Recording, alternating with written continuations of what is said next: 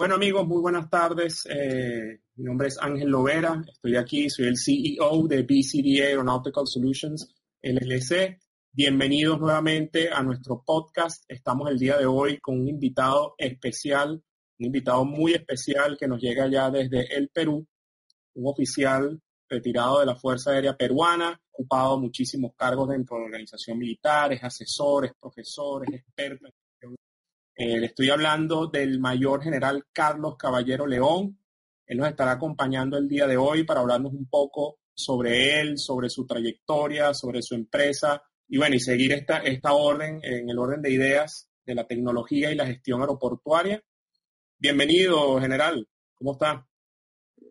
Muchas gracias, Ángel. Buenas tardes. Un placer de estar contigo y a la orden. Cualquier, digamos, comentario en este tiempo que vamos a juntos gracias por la oportunidad, este, el, general. Este, quisiéramos saber un poco, cuéntenos ahorita en, estos, pocos minutos, cuéntenos un poco sobre usted, de dónde es, más o menos, qué, estudió, eh, compártanos algunas de sus experiencias como oficial de la Fuerza Aérea Peruana.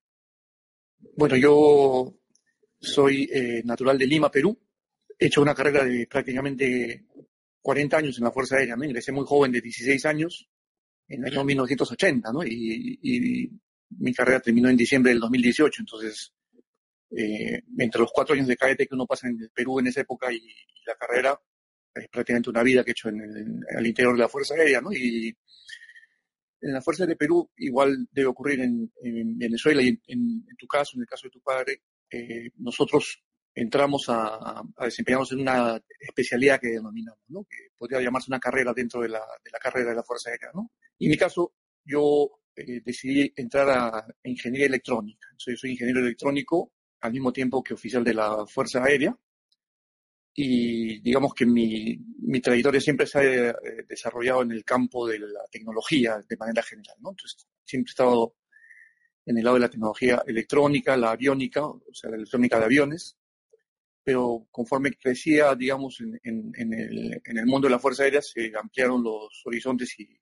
también me entré al campo de la ingeniería aeronáutica, ingeniería de sistemas, de manera general las comunicaciones, y terminé mi carrera siendo jefe de la Agencia Espacial de Perú, CONIDA, que es, digamos, la, entidad responsable en el Perú del, de los intereses en el espacio exterior del, Perú. Entonces, mm, yo estoy muy agradecido a mi institución, al, al, Estado peruano, por las oportunidades que me han dado, que han sido muchísimas, muy buenas, y que creo que las he aprovechado en el, al máximo en el mejor sentido de la palabra, ¿no? De prepararme, de conocer gente muy buena como tú en este caso y de tratar de crecer permanentemente eh, junto con otros, ¿no? Qué bueno, qué bueno, muchas gracias, general. La verdad es que, bueno, yo tuve la oportunidad de visitar el Perú en el año 2004, estudié con, con, unos compañeros también, eh, cadetes de la Fuerza del Perú. La verdad es que le tengo un alta estima y un alto aprecio a todos los oficiales, bueno, y a todas las personas de Perú, gracias a Dios tuve la oportunidad de visitar el, Machu Picchu y hacer una breve visita. Cuéntanos un poco de, la unidad aeroespacial.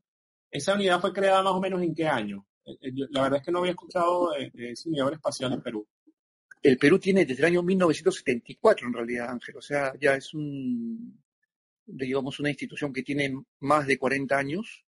En sus orígenes se denominaba CONIDA, como, por las siglas de Comisión Nacional de Investigación y Desarrollo Aeroespacial. Entonces, era una institución que en su momento fue creada eh, bajo la responsabilidad del, en esa época, Ministerio de Aeronáutica y ha ido creciendo en el tiempo y ahora depende del Ministerio de Defensa. Y su misión es nuevamente velar por el, desarrollo de las actividades peruanas, eh, sean actividades tecnológicas, de investigación, científicas, en lo que respecta a, los intereses del espacio eh, que el Perú debe encontrar y desarrollar en el espacio exterior. ¿no?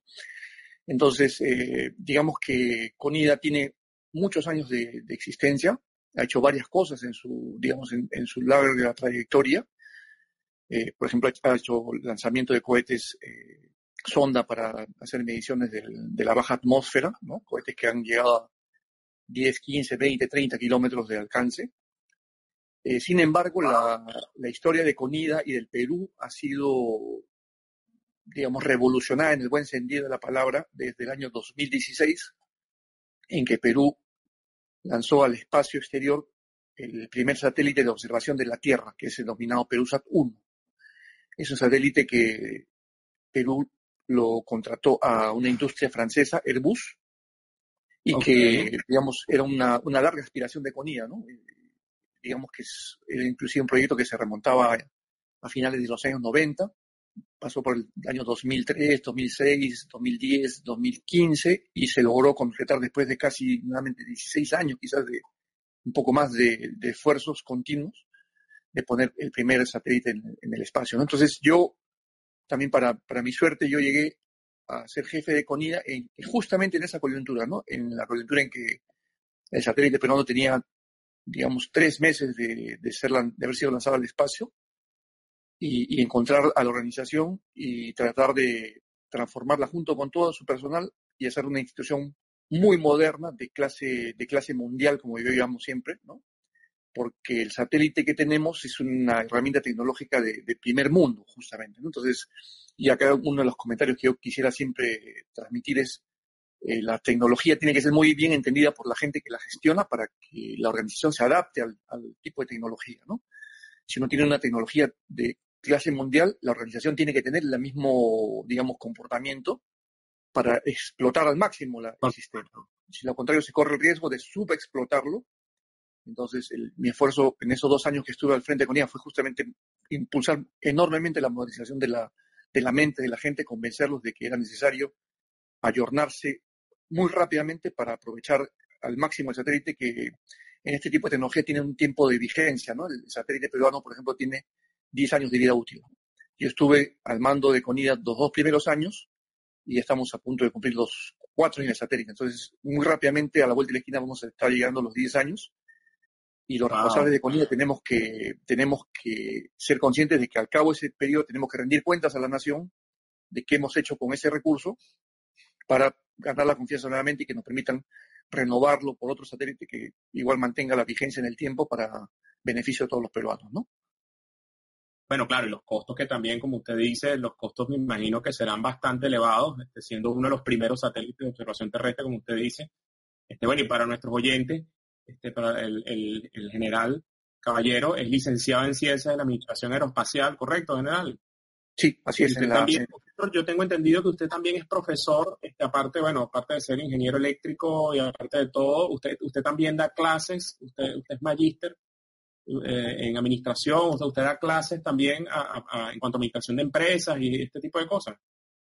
Sí, sí, lo, eh, justamente lo que decía al inicio cuando me presenté era que mi, carrera ha sido muy peculiar porque, eh, y, como la tuya también, ¿no?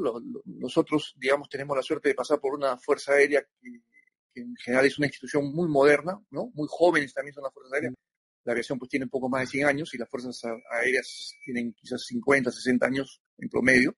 Entonces son instituciones muy modernas, pero muy tecnológicas. Entonces uno en, una institución eh, militar como la Fuerza Aérea sale del esquema clásico, ¿no? De, digamos, el común de la gente quizás piensa en el militar como una persona que, que sabe dar y recibir órdenes y de trabajar en cuarteles y, quizás no sale más allá de eso, ¿no? quizás es buena oportunidad, Ángel, para eh, comentar a tus oyentes que el, oficial de la Fuerza Aérea en particular en el mundo y el militar en general en el mundo, ahora termina siendo un, profesional de, clase mundial también en, cualquier lugar en el que nos desempeñemos, ¿no? Entonces, aparte de recibir la formación militar propiamente, uno nuevamente tiene una especialidad eh, particular, ¿no? En tu caso, tú fuiste piloto, yo fui, yo fui, somos, tú eres piloto, yo soy ingeniero electrónico, y aparte de, digamos, del perfil militar propio, uno desarrolla una serie de competencias diferentes, ¿no? Definitivamente la administración de, digamos, de, bienes y el trato con las personas, por ejemplo, es una competencia que adquirimos desde muy jóvenes, ¿no es cierto? Aprendemos a hacernos cargo de grupos de personas, a liderarlos, recibimos bienes, eh, aviones, sistemas, computadoras, edificios que tenemos que administrar de la mejor forma para que la institución funcione. Entonces salimos más allá de lo que, digamos, el estereotipo de, un militar, ¿no? Entonces el, militar moderno es una persona que va mucho más allá de la, de la formación clásica o del estereotipo clásico, ¿no? Eh, entonces, como tú dices, uno termina sabiendo un poco de economía, uno termina sabiendo un poco de gestión, uno termina sabiendo de liderazgo con las personas, en fin, ¿no? Entonces, las carreras terminan siendo muy ricas para uno y la formación al final termina también sirviendo para el desempeño en el campo civil, como en tu caso y en el mío actualmente, ¿no? Que como, como usted dice, el, el oficial, el aviador, por decirlo así, termina, bueno, o el militar en, en común, ¿no? Termina desarrollando otras cualidades, este, dentro de las cuales está, bueno, la administración, como usted dice, el liderazgo, en, en su caso la tecnología, usted que es ingeniero, y cuéntenos, cuéntenos un poco ya sobre, sobre el general Caballero, el, el, el, post Fuerza Aérea ya, usted tiene una empresa, tengo entendido que usted tiene una empresa de consultoría, usted ahora se dedica entonces al management aeronáutico aeroportuario o lo que es la gestión aeroportuaria. Cuéntenos un poco de eso, de qué, qué hace su empresa, dónde está ubicada, más o menos que usted le brinda asesoría a qué empresas, cuéntenos un poco sobre eso.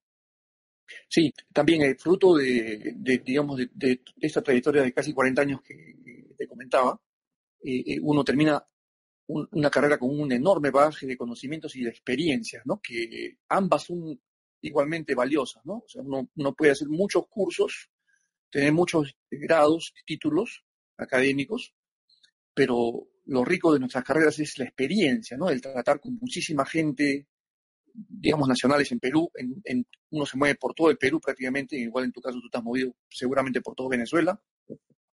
Pero también tenemos la ventaja de salir al extranjero muchísimas veces, ¿no? Entonces, en mi caso, por mi formación de ingeniero, yo he tenido también la suerte de, de viajar muchísimo, ¿no? Entonces, yo he tenido eh, estudios y trabajo fuera de Perú muchas veces, ¿no? Entonces, yo he estado, por ejemplo, eh, en Estados Unidos, he estado en Italia, he estado en Francia, eh, he estado en Bielorrusia, eh, estaba en Italia, eh, ya lo dije, trabajando, est estudiando en ambos casos y eso marca la, carrera de uno, ¿no? Porque uno termina con muchísimo conocimiento, pero también con muchos contactos, ¿no? Entonces, eh, yo hago este preámbulo para responder tu pregunta, ¿no? Porque al terminar mi carrera, eh, uno siente que en cierta forma le cortan las alas, porque terminar, eh, digamos, a los 55 años con un bagaje de conocimientos enorme y, sentir que estás, en, digamos, en el momento más lúcido de tu, de tu vida, quizás, profesional. Entonces, eh, y con energía tienes, digamos, eh, la intención de continuar. Entonces, una de las maneras de, de hacer este tránsito de la vida militar activa a la vida civil fue eh, proponerme, eh, digamos, eh, no jubilarme en el sentido estricto de la palabra, no, salir de, la actividad a descansar a mi casa, sino transformarme en una persona, digamos, de empresa que ponga al servicio de, de, los, digamos, del mundo, de los interesados, las competencias que en mi caso particular tengo, pero que también mucha gente en Perú tiene y que es necesario conectarla al, digamos, al mercado mundial, ¿no? Eh, entonces, ¿qué, qué cosa, eh, digamos, yo ofrezco, mi compañía ofrece, ¿no? Eh, hay muchas empresas de tecnología en el mundo que tienen intereses en Perú, ¿no? Por ejemplo, eh, casos, digamos, te los lo puedo mencionar sin mencionar el nombre de la empresa por un tema de confidencialidad, pero, eh, digamos, empresas grandes del mundo de la aeronáutica, de la defensa, del espacio que tienen contratos en Perú para algún tipo, digamos, de proyecto especial, eh, que la ejecución les puede demorar muchos meses, ¿no? Eh, por ejemplo, reparar un avión, instalar un sistema de ayudas, en fin, eh, modernizar sistemas puede tomar eh, seis meses, un año, dos años. En este caso, por ejemplo, la pandemia eh, prolonga los, los, los, plazos de los contratos, ¿no? Entonces, esto obliga a que las empresas no tengan que buscar alternativas digamos, menos costosas, pero igual de, de eficientes y efectivas, eh, ya que no pueden trasladar a su planta ingenieros y técnicos del extranjero a que pasen periodos de un año en Perú, por ejemplo, ¿no? Entonces, eh, en, esa, en esas coyunturas entro yo a, digamos, a ofrecer servicios de gestión de proyectos o de armar equipos especiales para, digamos, respaldar a, a la compañía que ya tiene contratos en marcha en Perú pero que tiene eh, requerimientos de personal de perfiles muy específicos que no son, digamos, muy usuales en, en Perú, ¿no? Entenderás que un técnico en, en aviónica, un ingeniero aeronáutico, eh, que tenga experiencia en aviones de combate, por ejemplo, no lo encuentras así nomás en cualquier sitio, ¿no? Entonces, eh, son claro, requerimientos claro. bien específicos que, que demandan eh, equipos particulares, ¿no? Entonces, las compañías tienen esas necesidades y que vengan del extranjero a comenzar a buscar ellos, digamos, a la gente y armar equipos es una labor medio compleja. Entonces ahí es donde entra, digamos, mi, mi expertise para llenar esos, esos gaps, esas necesidades y complementar capacidades del extranjero con las peruanas para que los extranjeros cumplan a cabalidad con sus contratos en Perú. Por ejemplo, ¿no? es una, digamos, uno de los, de los áreas que en las cuales estoy desarrollando bastante bien. Qué bueno, qué bueno. No, sí, yo creo que, creo que queda bastante claro, eh, el caballero, el, el, tema también del el apoyo on-site, y que no es lo mismo, en verdad, tener que trasladar a personal de otros países, pagar estadías, pagar una serie de cuestiones, de repente habiendo personal capacitado que esté en Perú, como es el caso suyo. Así dice, usted puede, usted puede agarrar un equipo de, de, de ingenieros especialistas en, en, un par de días o un par de semanas, personas que ya están en Perú, que viven en Perú y pueden solucionar y brindar apoyo a estas empresas internacionales. La verdad es que está bastante interesante. Bueno, es algo, es algo más o menos similar a lo que nosotros hacemos en el tema de administración y de management y de handling con las aerolíneas, ¿no? Para que nosotros les brindemos a través de la tecnología los servicios y ellos puedan contar con nosotros y nosotros tenemos personas on-site, o sea, personas que están ahí en el aeropuerto, que están en las instituciones, para ellos no tener que trasladarse, hacemos todo online. La verdad es que está bien interesante, bien interesante. Y cuénteme una cosa, Gracias. general, disculpe, ¿Qué, ¿Qué, cree usted que pueden ser los, mayores retos ahorita aeroportuarios en, cuanto a gestión aeroportuaria? ¿Qué ve usted que ha estado más o menos en el mundo? Usted me imagino que se desenvuelve en aeropuertos, sistemas aeroportuarios. ¿Qué, ¿Cuál cree usted que son los principales retos ahorita con, con todo esto del, del COVID-19 y del coronavirus? Bueno, eh, evidentemente la, esta pandemia ha venido a sacudir al mundo, ¿no? Es un tema súper complejo, ¿no? Quizás eh, aún no tenemos la, la clara conciencia, quizás nadie, de lo que va a venir, porque estamos en una zona gris de, neblina, ¿no? Hoy día, eso, esto lo puedo comentar, porque en la mañana estaba en una videoconferencia con Francia y me comentaban la, los enormes efectos que estaba causando la, la pandemia en el, en el sector aeronáutico en general, pero en Toulouse en, par, en particular, eh, tú conoces Ángel, pero para los, los oyentes, eh, al sur de Francia, a unos 800 kilómetros de, de París, es, está Toulouse. Toulouse es una capital aeronáutica mundial, ¿no? Ahí eh, está, por ejemplo, empresas como Airbus, exact, exactamente, ¿no? Entonces, eh, pero también está la industria militar aeronáutica, está la SO, por ejemplo, ¿no? Entonces, hay enormes intereses y hay, eh, digamos, alrededor de la industria, y de la gran industria están medianas y pequeñas industrias, pero también hay universidades, centros de investigación. Entonces es una ciudad que gira y vive alrededor de la aeronáutica y el espacio. Entonces hablaba con, esta gente de Airbus y me comentaban la, cantidad de, digamos, la, la, el, enorme golpe que le está causando, que se está reflejando en lo inmediato en, términos de, de, gente despedida, ¿no? Gente que está saliendo, está perdiendo sus puestos por cientos en cada sitio donde tienen, digamos, fábricas Airbus. Entonces, eh, digamos que el sector aeronáutico está muy golpeado a nivel mundial, muy golpeado y eh, hay escenas que son inéditas, ¿no? que las vemos quizás por, por, los medios, por las redes sociales, aeropuertos que tienen los aviones parqueados a lo largo de, de cientos de metros y de toda la línea y, y, en doble fila, que cosas que nunca se habían visto, nunca habíamos visto tantos aviones estacionados contratos cancelados en Airbus, en Boeing, en fin, entonces eh, va a tomar mucho esfuerzo, va a tomar bastante tiempo entender lo que está pasando, entender las consecuencias de lo que está pasando y, y ver cómo va a haber la, la, salida. Evidentemente yo, yo soy muy este, optimista, ¿no? La aeronáutica de manera general ha sido, y es una industria con un crecimiento permanente, ¿no? Uno ve las, las, curvas de crecimiento en todo sentido, cantidad de pasajeros, toneladas de carga, eh, ingresos facturados, utilidades, en fin, eh, y esto desde que inició no ha, no ha parado de crecer, ¿no? Y, y, en la historia nosotros seremos testigos, quizás cuando hablemos en el futuro con nuestros nietos o con, en fin, de que esa curva que era de permanente crecimiento este año, o quizás por dos o tres años, tendrá una, una bajada enorme. Eh, nosotros seremos testigos históricos de eso, ¿no? Pero yo tengo, la, tengo fe que eso también se va a recuperar, pero ese tiempo que va a demorar la, la, recuperación y los costos de esa recuperación y cuánta gente va a salir afectada y cuántas empresas, yo creo que nadie está en condiciones de, de calcularlo por el momento, ¿no?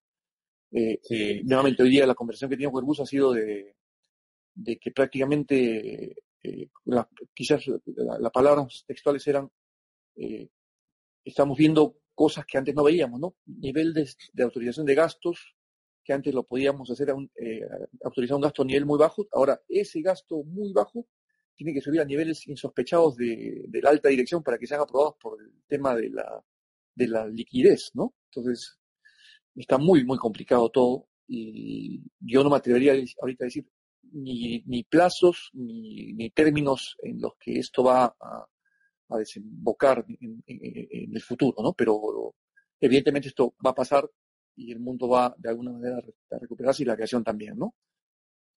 Sí, esperemos, esperemos que sea así, Iván, y como usted dice, general, eh, la verdad es que esto, bueno, esto no se lo esperaba nadie y esto va a transformar definitivamente también el, mundo aeronáutico, ¿no? O sea, yo pienso que ya los aeropuertos como tal, en sus sistemas de gestión y sistemas aeroportuarios, tendrán que buscar opciones que brinden resultados eficientes a menores costos y estos próximos años serán años en los que veremos en verdad la eficiencia y la sinergia trabajar en su máxima expresión, porque tiene que venir la recuperación y todos esperemos que sea así y bueno, y sabemos, los que, los que estamos en el mundo aeronáutico, sabemos que esto va a recuperarse, la gente va a viajar otra vez en algún momento, tendremos que cambiar la, la, seguridad en los aeropuertos, cambiaremos nuestros métodos y cambiaremos nuestra forma de ser, pero igualito los viajes seguirán, o sea, las personas tendrán que seguir viajando por el mundo y las cargas se tendrá que seguir transportando, como usted dice, y tendremos que seguir enviando satélites al espacio para poder vigilar el planeta.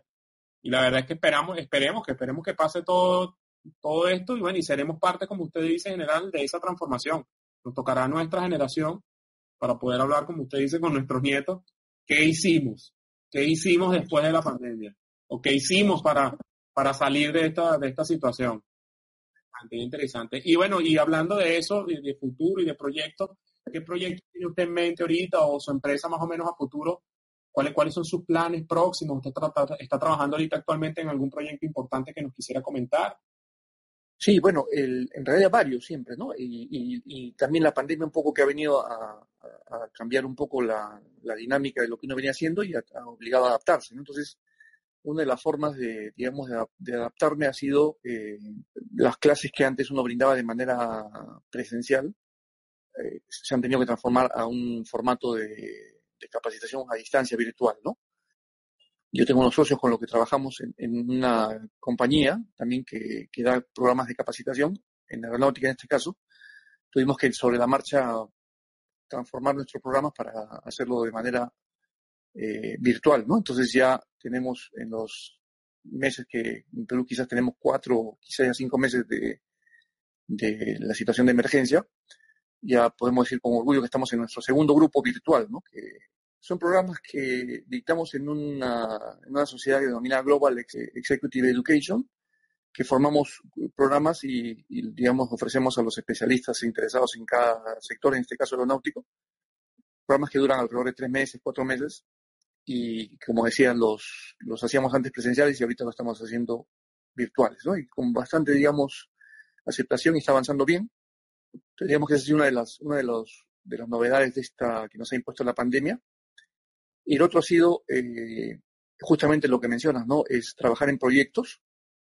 Entonces, eh, hoy día también he estado en contacto porque acabo de terminar un proyecto que quizás lo puedo mencionar un, poco más eh, en, detalle de mi última posición en CONIE, en la Agencia Espacial.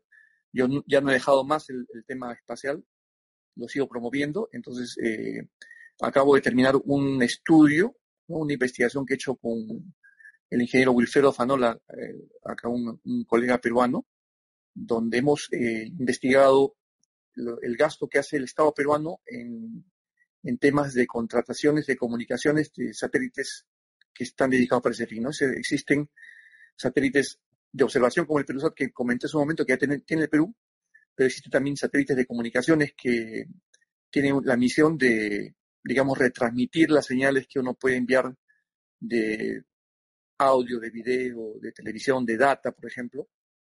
Eh, es posible que, por ejemplo, nuestra comunicación actual pase por uno o más satélites de comunicaciones para que llegue de, de Sudamérica hasta Europa, donde estás tú. Entonces, eh, Perú no tiene esos satélites y, hay compañías extranjeras que ofrecen esos servicios. Entonces, hemos hecho un estudio y hemos calculado el costo de lo que, digamos, paga el Perú por un satélite de comunicaciones para poder hacer recomendaciones al respecto. Entonces hemos terminado un estudio, eh, estamos eh, adaptando el paper para publicarlo en una, publicación especial en, Austria, en Viena, y entonces también apenas esté yo la, compartiré con ustedes, quizás con tus oyentes, para explicar en qué, en qué consiste y cuáles son los alcances a los que hemos llegado. ¿no? Esa iba a ser mi próxima pregunta, pero creo que no me la podría responder. Si valía la pena entonces o no lanzar un propio satélite, pero bueno, imagino que en su momento usted nos mantendrá informado y nos dirá si los costos ameritan. Pues yo me imagino que lanzar un satélite en general debe ser extremadamente costoso, ¿correcto? Bueno, eh, eh, digamos que de manera general, como toda tecnología, ¿no? Y ahí pido hacer memoria a todos los oyentes, eh, recordemos, por ejemplo, cuando quizás cuando apareció el primer televisor era muy caro y en el tiempo ha ido bajando los costos, ¿no? Cuando salieron las primeras computadoras personales eran muy caras y en el tiempo fueron bajando sus precios. Cuando salieron los primeros celulares y cuando salieron las primeras laptops y, así sucesivamente, ¿no? Entonces ocurre lo mismo con el espacio.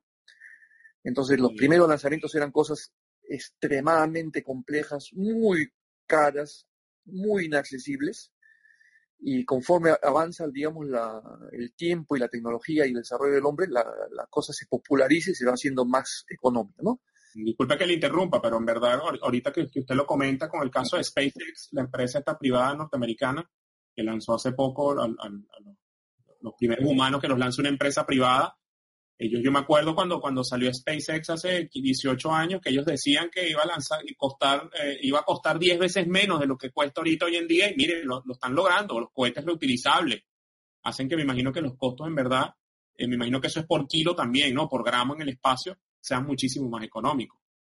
Absolutamente, estás perfectamente enterado de la situación. Efectivamente, SpaceX nació en el 2013 en California y yo, digo siempre de la nada, porque este tipo de industrias, y, en eso compartimos intereses, Ángel, que la tecnología tiene la, virtud de agregar enorme valor a la, actividad del hombre, ¿no? Eh, entonces hay que hacer una fuerte apuesta por la tecnología de manera general en nuestros países, porque eso nos hace ser más desarrollados y más rápido que dedicarnos solamente a la, extracción de, recursos naturales, ¿no? Hay que, hay que dar valor agregado. Entonces, SpaceX, por ejemplo, de la nada, en el sentido de que a esa compañía entran, eh, disculpando la, expresión, entran latas, ¿no? Entra petróleo, ¿no? Y salen cohetes y salen cápsulas espaciales, ¿no? Eh, entonces, eh, es la inteligencia del hombre transformada pues al servicio de la, de la, de la tecnología. Y, efectivamente, yo iba justamente a comentar lo que tú me adelantaste, ¿no? Por, por, por el conocimiento que tienes. Hace poco, SpaceX ha lanzado uh, el primer vuelo espacial tripulado con, con, digamos, naves completamente fabricadas por la industria espacial privada, con cápsulas fabricadas por la industria espacial privada, pero la gran novedad es que esa cápsula y ese cohete es ya no de propiedad de la NASA como era antes, sino es propiedad de, SpaceX.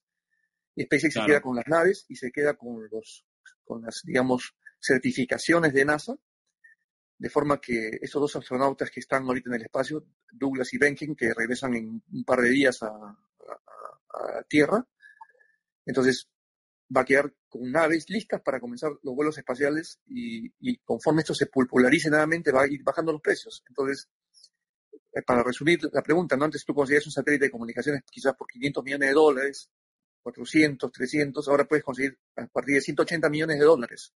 ¿No? Claro. Entonces, para un país como los nuestros, por ejemplo, invertir 180 millones de dólares el día de hoy ya no termina siendo una cosa inalcanzable y más bien Perú, por ejemplo, que tiene una geografía muy compleja, tenemos enormes, eh, digamos, sectores de nuestro territorio incomunicados y que nunca van a poder ser comunicados por los medios normales, digamos, eh, convencionales. claro, digamos, la fibra óptica es imposible que uno la pueda tener en todo el territorio nacional entonces hay que complementar fibra óptica con satélites de comunicaciones para poder cubrir todo un territorio y, tener a la población comunicada. Entonces, eh, de nuevo, esto está permanentemente bajando de precio. Ahora que se retomen las actividades normales y que pase la pandemia, va a continuar esta carrera espacial. Y mi labor en ese sentido, digamos, está orientada a hacer estudios para concientizar al, de manera general al Perú, pero también a los tomadores de decisiones, a, los gobiernos, a los políticos, de que esta carrera espacial que hemos comenzado no debe parar y debemos seguir apostando por el bien de todos los peruanos, ¿no?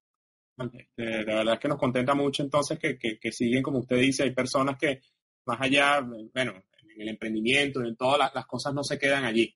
La innovación tiene que siempre seguir y como usted dice, indiferentemente, ya llegará momentos en el que hay que renovar, en el caso del Perú, el lanzamiento de un satélite, ¿no? En Venezuela yo me acuerdo que hubo el lanzamiento de un satélite de, telecomunicaciones, por cierto, y bueno, hubo, hubo, bueno, obviamente son casos diferentes, ¿no? Todos sabemos la situación por la que está pasando Venezuela. Yo creo que no, el, satélite no llegó a culminar su, su, periodo de vida completo por alguna falla técnica o algo por el estilo, pero es como usted dice, la verdad es que hoy en día la tecnología, y para nuestros oyentes también, hacerles ver que la tecnología no es solo, no es solo también desarrollar inventos y cosas y cohetes, sino también procedimientos, metodologías. Como usted dice, ese estudio que usted está haciendo, eso también es tecnología. O sea, eso es parte de la tecnología poder llevar, o sea, todo eso es un conglomerado, los procesos, la manera como se hacen las cosas también es tecnología. Y nosotros debemos tratar de, bueno, de innovar constantemente este tipo de cosas. Y bueno, más que todo en, la administración aeroportuaria, que es nuestro fuerte, ¿no? El de nuestra empresa como tal, el de ECD Aeronautical Solutions. Pero la verdad es que me parece bien, bien interesante eh, eh, este estudio que hizo su empresa CP Consult, entiendo, ¿correcto? Sí, así es, CP Consult, sí. Eh, que hace un poco lo que explicaba. o para nuestros oyentes, general, disculpen, si quisieran contactarlo usted para alguno de los seminarios que ustedes están dictando, alguno de los cursos de capacitación, ¿cómo podrían hacer para contactarlos ustedes? Sí, el, yo puedo ah, pasar ahorita mi, correo electrónico y cualquier consulta, o si no, a través tuyo, les agradecería más llegar. En todo caso, me pueden escribir a Carlos Caballero como mi nombre, Carlos Caballero como mi nombre, arroba cp consult como con T al final, .com.pe o al, para el caso de las capacitaciones, si era carlos.caballero arroba global executive en inglés, ¿no? global executive.com.pe, ¿no? Perfecto.